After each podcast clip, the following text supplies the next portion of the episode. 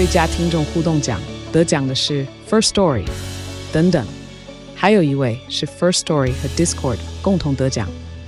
First Story 最新推出的 Discord 整合功能，是为听众管理新标杆，将拥有会员资格的听众自动加入 Discord 群组。这不仅减少创作者的负担，也为听众带来丰富的互动体验，获得全台 Podcaster 一致肯定。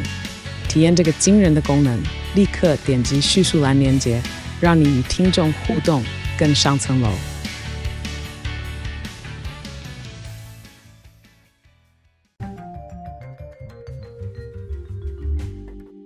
Hello，大家好，欢迎回到世界忙什么的 World in Five Minutes，我是这个节目的主持人 Morris。那今天呢，我要跟各位先分享一个消息，不知道大家有没有关注到，在 Instagram 上面，或者是在上礼拜三的时候，我们新的带状节目也上线了。这个带状节目呢，主要是用叫做“留学忙什么”，那它主要就是在讲一些关于留学的大小事情。那我们每一集。尽量都会邀请不同的来宾，或者是同样的来宾来聊聊这个呃，在国外生活的一些大小事情啦。那如果你想要听这个节目的话呢，在同样的这个 channel，同样收听的地方，你只要点到那个粉红色 icon 的集那集呢，那就是喽。那我们会尽量在每周或者是每两周去做更新啦，因为那个节目相对来说所制作的成本跟时间都会比较高。那大家也可以把那个节目推荐给你的这个亲朋好友，想要留学的还是正在留学。的对他们来说应该都会有帮助啦。好，那我们就话不多说，我们要来聊聊今天的新闻主题啦。今天的新闻主题来自的中南美洲的巴西。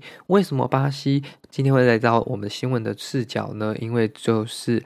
巴西的大选在十月二号正式发生。那巴西的总统大选基本上会是一个非常大的一个在中美洲以及对全世界有非常大影响的一件事情。那我们今天就是要来跟大家讲说，为什么会有什么样的影响，它又为什么重要呢？那这个呢，不只是对。他们的这个重要，对我们也有可能会有影响嘛。那现在的这个情况呢，就是有一个两强鼎立了。但是其实，在这一次的巴西总统大选上面，总共有超过十一位的候选人。那如果这十一位候选人没有任何一位获得超过五十 percent，就是超过一半半成的选票的话，那他们就会进行第二轮的决选。那第二轮的决选就会产生，呃，就是这样去分出胜负嘛。所以这个如果真的进到第二轮的话，当然这个过程跟当中可能发生的摩擦跟冲突，这就是另外一个大家很担心的点了。为什么会这样呢？因为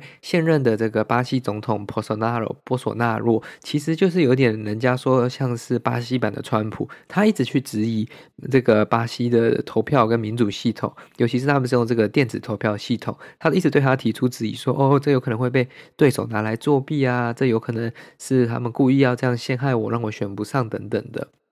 但是呢，这个其实是一个对一个非常年轻的民主国家是很大的伤害，甚至很有可能导致像是呃去年前年在美国总统大选之后那样子的同样规模的暴动或者是抗议，如果再发生在巴西，其实会是更可怕、更影响区域和平的一件事情。那对上他的是前总统卢拉罗拉。那呃，卢拉，那他现在呢，其实是在巴西的民调是相对来说比较领先的，但是他能不能取得超过五十趴，这个是没有人能确定的。那为什么大家就是这么普遍的这么担心呢？因为他这样子一直现任总统波索纳洛一直煽动民众对这个选举跟整个民主的不信任感，其实很有可能导致巴西在这个。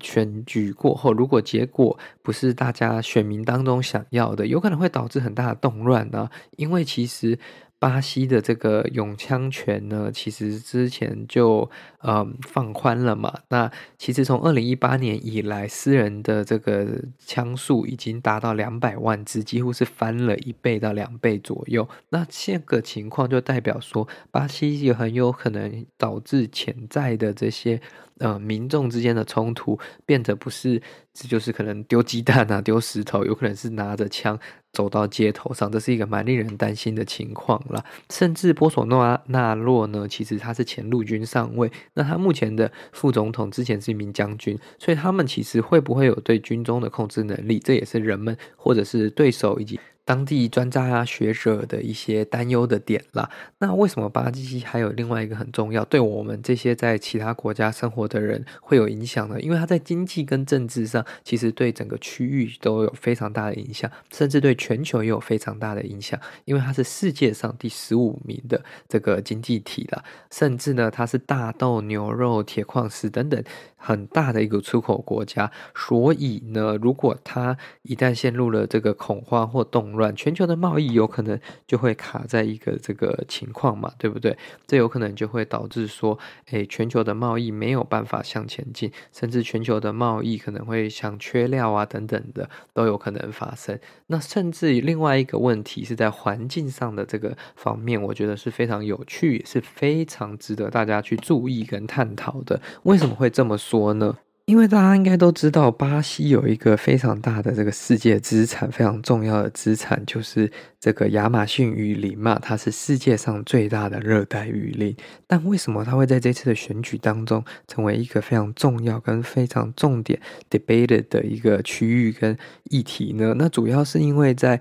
这个前总统卢拉罗拉担任巴西总统的两个任期，就是从二零零三年到二零一零年期间，其实他非常。的花很多资源在抑制、遏制当地的这些非法采伐、采矿，或者是呃其他的这些呃农产品行为，然后并且 monitor 就是监督整个亚马逊森林砍伐速度，所以有导致整个砍伐速度降低了。所以在这个扮演全球气候变化当中，缓冲也扮演一个很重要的角色。但是呢，在波索纳洛二零一八年赢得总统大选之后，他讲白了一点就是不在意啦，那就是 he doesn't care。为什么呢？因为他其实呃，他是一个就是非常极右派的总统，那他非常。支持就是商业探勘跟开发，然后并觉得说原住民的这些土地都不用保留，那我们就是以国家的经济跟大家的这个繁荣为主要的目标，我们就一直给它开发下去。所以呢，所以所以目前森林开发自从波索纳洛上任之后，已经增加了五十七趴，很多的这个这个原本都是在保留区域的丛林跟这个雨林呢，都被砍伐掉了。这不仅仅是一个非常严重，也是对当地、对全球整个气候状况会有非常大的影响跟改变嘛。那亚马逊其实目前已经是在它的一个临界点了，因为它不只有这些恶意的开发跟探勘，它还有干旱、火灾等等的，它已经快要。又或者有些人说他已经失去了就是自己复原的能力了，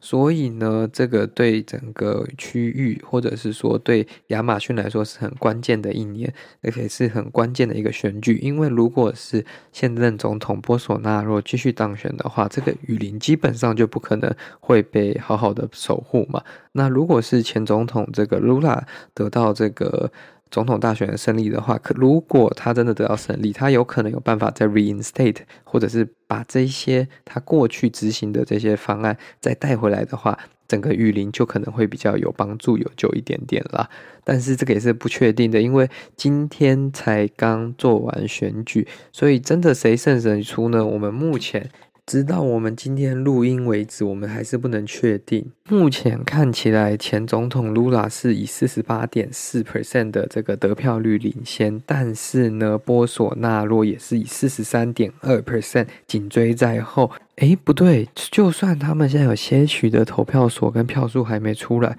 但是呢，其实以现在的结果已经确认，因为他们没有人超过五成的票，所以他们会在进入由在。十月三十号举办的第二场二对二呃一对一的两人选举了，所以我们到时候十月三十号再来跟大家分享究竟会发生什么事情。那这几天也是观察巴西整个社会跟政治以及经济形态非常重要的几天。好了，那今天的新闻就到这边结束了，感谢各位今天的收听，那我们就下次再见喽。